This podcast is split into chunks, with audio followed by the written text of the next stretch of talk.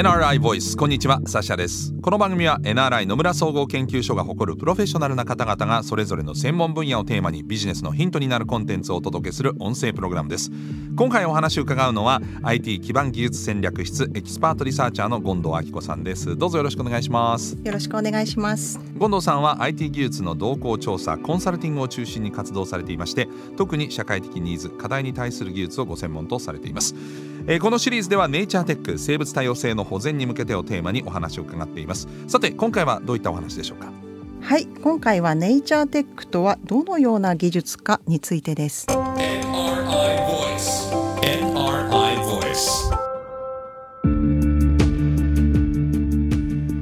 はい、えー、シリーズ全体のテーマにもなっているネイチャーテックとはどのような技術かということですがまずは改めてネイチャーテックとは何でしょうか？自然とテックテクノロジー技術ですよね。はい、ネイチャーテックは生物多様性の回復保全に資する技術のことでして3つに分けて本日お伝えしたいんですけれども、はい、その3つとはですね1つ目が自然に関する情報収集を行うモニタリング、はい2つ目が自然資本ですとか生態系サービスの評価や予測。それからビジネスとの関連性についての評価を行う依存と影響の評価、はい、それから3つ目ですけれども自然の保全活動ですとか保全活動に必要なお金の流れを作るといった広い意味での実行、うん、この3つに分けてお伝えしていけたらと思ってます。なるほど。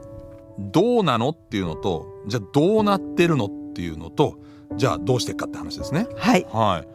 じゃあこの3つの区分について詳しく聞いていきたいと思うんですがまずはその情報収集のモニタリングの部分ですがこの辺はどうでしょうか？はい。モニタリングにはですね画像解析ですとか、うん、音響解析それから eDNA この E っていうのはですね、はい、エンバイロンメンタル環境のことでして、ええ、eDNA あるいは環境 DNA と呼ばれるものなんですけれども、はい、こういった技術を活用して自然それから生物多様性に関する情報を収集しているんです。うん。eDNA がこう注目されているのはなぜですか？はい。あの eDNA はですねあの採取した水ですとか土壌に含まれるですね生物の皮膚とか排出物そういったものから DNA を解析して、種を特定するっていうものなんです。で、なぜ注目されてるんですかっていうところなんですけれども、はい、特に海ですね海洋生物の調査をしようとした時って、はい、陸上の生き物に比べて非常に難しいですよね。よねはい、いろんな方法があるんですけれども、はい、ダイバーの方に潜っていただいて調査をしたりですとか、はい、まあ、そういった形になるんで、まあ、おいそれとこう簡単に調査できないわけですね。そこにいるとも限らないですしね。そうですね。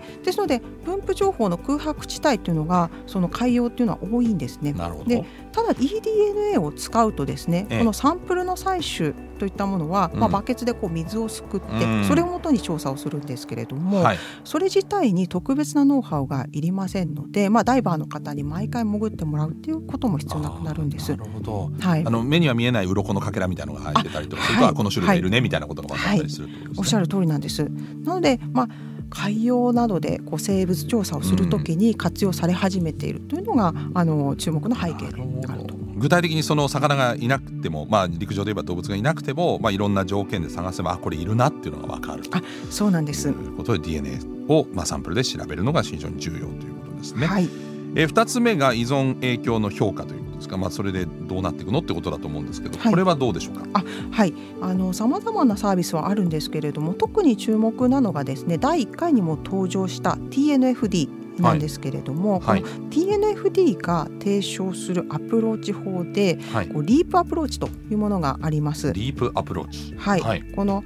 アプローチの各段階を示す LEAP の頭文字を取って LEAP って読むんですけれども、はい、この LEAP アプローチをサポートしたつまり TNFD をサポートしたデータサービスっていうのが出てきているんですね。うんはい、で例えばリープの L はロケート自然との接点を発見するっていう段階なんですけれども場所を見つけるってことねロケーション、ね、はいそうなんです。はい、で例えばその生物多様性の重要性が高い地域ですとか、ええ、水不足っていうのを、水ストレスっていうふうにあの呼んでますけれども、はい、その水ストレスがある地域での操業がないかですとか、そういったことを検討するときにあの使えるサービスなんです。はい。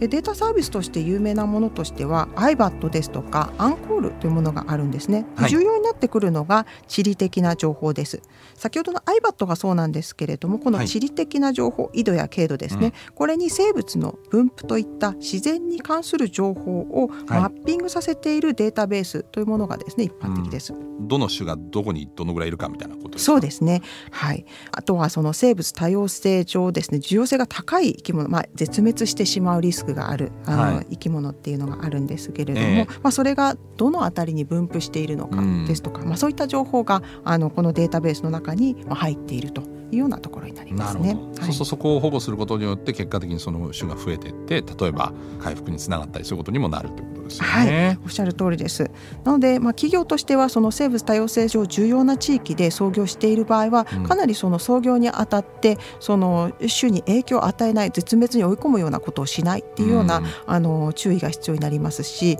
そういった形で自社のビジネスと自然との接点を見つけていくというような、あの形になります。その LEAP って LEAP 今 L のお話だったと思うんですけど、はい、残りの EAP は何なんでしょう？はい。あの E はですね evaluate ですね、はい、なので、まあ、その自然との接点を見つけた上でそれを評価するっていうのが E になります、うんはい、A は assess それから P は prepare になりますね。なのでこう見つけた接点からどういった影響があるのかっていったものをこう分析してで我々としてはどうしていくべきなのかっていったようなその対処まで考えていくというのがこの LEAP のアプローチになります。なるほど。そうすると対処の前の分析が重要になってくると思うんですけど、はい、どういう分析が行われるんでしょうか？そうですね。分析に関してはさまざ、まな形があると思います。また企業のあの事業の実態によってもかなり変わってくるんですね。はい、でどちらかというとデータサービスはこの LE は非常にカバーしてるんですが、はい、アセスですとかプリペアのところは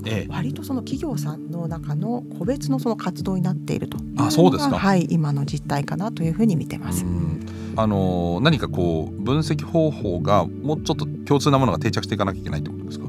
そうですね、はい、あの分析と言いますとかなりこの LEAP プロセスのあの、うん、 LEAP アプローチの LE の段階でも analytics 技術を使うことってありまして、うん、あの例えばその分布の情報も情報の取得のしやすいところとそうではないところっていうのが出てきます。はい、でそうすると空白地帯が出てきますので空白地帯に関しては analytics 技術を使うことによってその隙間を埋めていくっていうこともありますし、うん、アナリティクスの技術を使えばその保全をしたらどういった効果が出るのかっていったような予測をすることもできるんですね。なるほどね、まあ、コンピューター上で分析すればさまざまな可能性があの弾き出されますもんね。はい、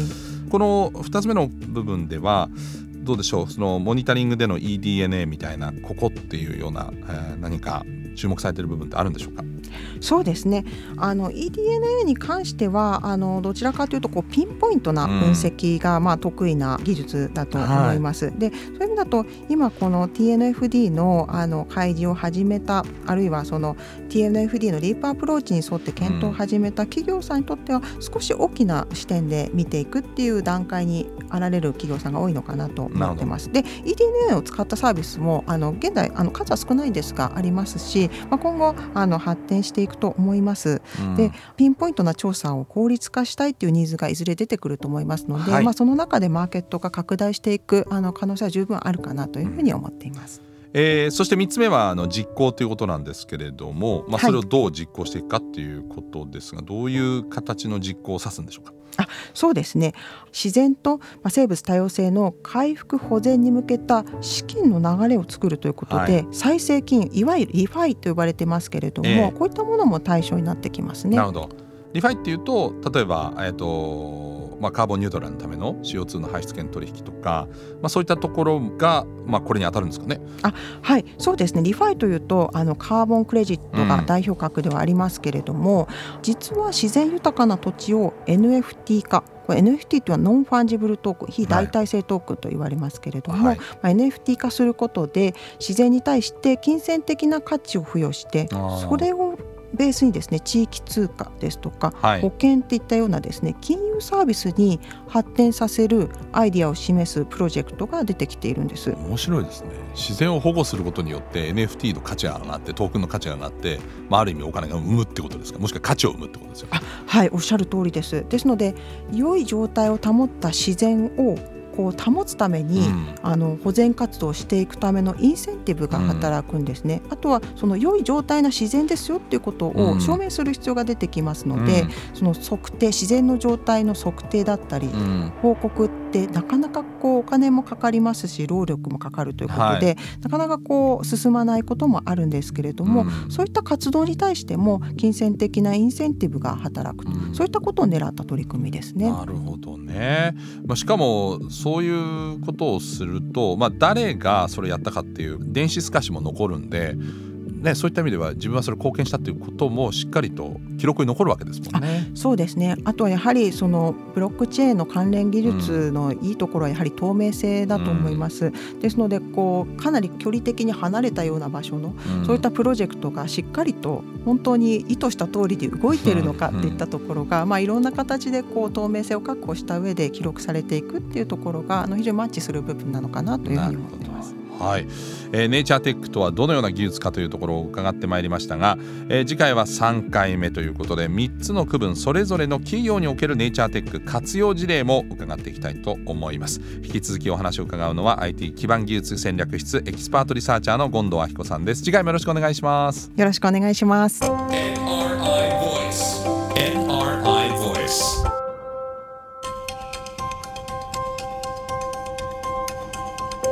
NRI ボイスこの番組は Apple や Google などのポッドキャストのほか NRI のウェブサイト内からもお聞きいただけます。NRI ボイスで検索してチェックしてください。引き続きネイチャーテック生物多様性の保全に向けてをテーマにお話を伺ってまいります。ナビゲーターはサッシャでした。